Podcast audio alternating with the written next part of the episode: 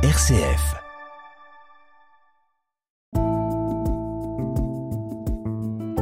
Regard chrétien sur l'actualité. Dorothée Scholz. Bonjour Père Christian Delors. Bonjour Dorothée. Alors c'est avec vous que nous allons réaliser ce dernier regard chrétien sur l'actualité de l'année. Donc je suis très contente de vous avoir derrière le micro. Mais c'est réciproque et puis un grand salut à nos auditeurs, auditrices. Alors on le rappelle, vous êtes administrateur de la paroisse de Bron et je vous propose pour commencer ce dernier regard de revenir évidemment sur cette annonce qui est tombée jeudi. Euh, la marche pour Adama Traoré n'aura pas lieu. C'est la première fois euh, depuis sept ans qu'elle ne pourra pas se faire. La préfecture du Val d'Oise a annoncé l'interdiction de cet événement prévu samedi à Persan et à Beaumont-sur-Oise. En hommage à cet homme, on le rappelle, noir de 24 ans, décédé lors d'une interpellation en 2016 et érigé en emblème des violences policières. En cause évidemment le contexte des émeutes consécutives à la mort de Naël, cet adolescent de 17 ans tué à Nanterre. Alors que, que vous évoque cette annonce cette semaine et puis qu'est-ce qu'on vit depuis ces dernières semaines, depuis la mort de Naël Je pense que c'est bien sûr une grande déception pour ceux et celles qui organisaient cette marche et depuis, depuis sept ans. Euh, en même temps, on, on, connaît tous le contexte qui est extrêmement délicat aujourd'hui. Mmh. Euh, on vient de, de, sortir euh, de plusieurs jours euh, d'émeutes euh, consécutives à, à, la mort du, du, du jeune Naël, des émeutes qui ont qui ont détruit beaucoup de choses et qui, a, qui avaient aussi des aspects criminels, même si ceux qui les commettaient, parfois très jeunes, n'en étaient pas conscients. Mais euh, ils ont sommé la désolation, ils, ils, ont failli tuer des gens. Il y a des policiers sur lesquels, euh, dans certains quartiers, on a tiré, etc. Donc, euh, c'est pas étonnant que dans une politique de, de, de, recherche de la paix sociale, on interdise une marche comme, comme celle-ci.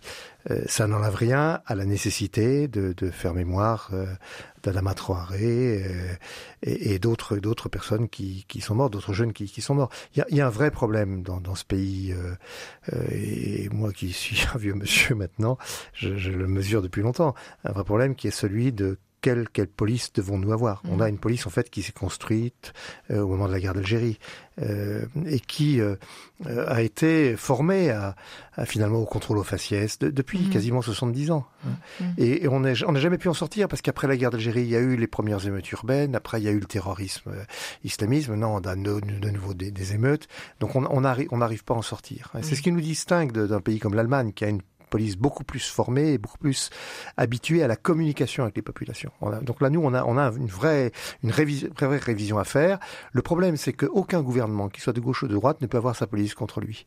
Et quand on est dans les périodes de tension comme aujourd'hui, il y a du côté policier, du côté d'un certain nombre de partis, il y a une demande de toujours plus de répression. Voilà. Donc on risque d'aller vers encore plus une police encore plus formée à la répression des émeutes et au contrôle aux faciès. Voilà. Mmh. On est dans un cycle très dangereux. Moi, ce qui m'inquiète euh, par rapport à tous ces événements, c'est que on a vu que les fractures sont de plus en plus profondes entre certaines populations euh, des banlieues populaires et, et, le reste de la société, et notamment euh, par rapport euh, aux institutions républicaines mmh. et par rapport à la police, qui est, qui est une institution républicaine, qui est faite pour pour maintenir la paix sociale. Euh, et ce, ce, comment on va pouvoir combler ce, ce gouffre voilà, et encore, en tout cas arrêter la dérive. Et, mmh. et là, on, on, a du mal parce qu'on n'a pas su faire depuis euh, il y a en gros 40 ans, plus de 40 ans de politique de la ville. Il y a eu beaucoup de choses très positives. Mais euh, cette politique de la ville, elle a, elle a connu des moments d'intensité plus ou moins forts en fonction des gouvernements qui, qui étaient présents. Elle a connu euh, des, des, hésitations sur le nombre de quartiers qu'il fallait concerner, s'il y avait des quartiers plus prioritaires que d'autres, etc. Voilà. Euh, donc on a on n'a pas réussi ce que ce que les bonnes intentions voulaient voulaient réussir. Voilà. Et, et là, je pense qu'il y a vraiment besoin de de penser un nouveau un nouveau plan.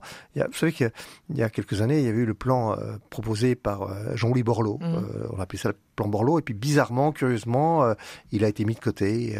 Alors qu'à mon avis, il faudrait sans doute le, le reprendre. Parce qu'il faut avoir une grande politique d'ambition pour pour combler le fossé qui mmh. se creuse et qui est très dangereux parce que on risque d'aller d'aller de plus en plus vers les affrontements et des affrontements qui pourront avoir une dimension euh, ethnique et mmh. ça c'est terrible. Alors je vous propose de passer à un sujet un peu plus léger euh, en, en, cette fin de saison parce que aujourd'hui nous enregistrons ce regard chrétien nous sommes vendredi c'est les derniers jours d'école pour des milliers voire des millions d'enfants de, qui seront en vacances ce soir.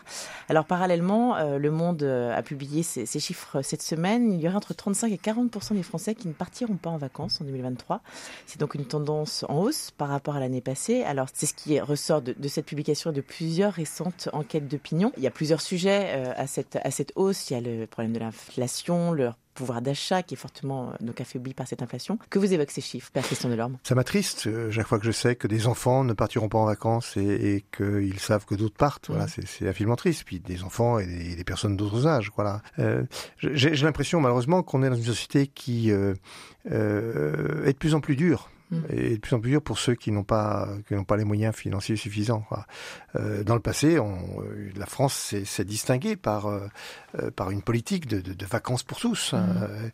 Et moi, je fais partie des générations qui ont profité de, de, de cet envoi en vacances, de, de découvertes de, de, régions de France, mm. etc. Quoi. Et, et, je trouve que c'est très très dommageable et même dangereux si, si euh, euh, tous les jeunes et en particulier les jeunes des milieux les plus pauvres ne peuvent pas partir. Parce que partir, c'est sortir de, de chez soi, c'est tout, c'est idiot de dire ça, hein, mais c'est important. C'est-à-dire que c'est découvrir le monde, c'est aller à la rencontre d'autres personnes, d'autres univers, et, et c'est s'ouvrir, c'est ouvrir son intelligence, c'est s'ouvrir son cœur. Donc euh, le, le, fait que des gens partent en vacances et que des jeunes en particulier partent en vacances, c'est absolument nécessaire à la santé d'une société. Alors justement, à ce titre-là, lundi, six députés de la NUPES euh, ont déposé à l'Assemblée nationale une proposition de loi d'urgence afin d'instituer une vraie politique publique des vacances. Est-ce que c'est une solution selon vous? Ben, Je n'ai pas vu le, ce qu'il en était. Euh, de manière concrète. Hein. Mais en tout cas, ce que je viens de dire, je suis convaincu qu'il faut que tout le monde puisse avoir droit à des vacances, puisse partir un peu. Vous savez, il y a des organisations, le secours catholique euh, mmh. à ce souci-là, le secours populaire à ce, ce souci-là, mais il faut que ce soit beaucoup plus vaste. On est, on est dans une période où, euh, malheureusement, euh, tout ce qui est dans le collectif est en train de reculer. Mmh. On est une société de plus en plus individualiste.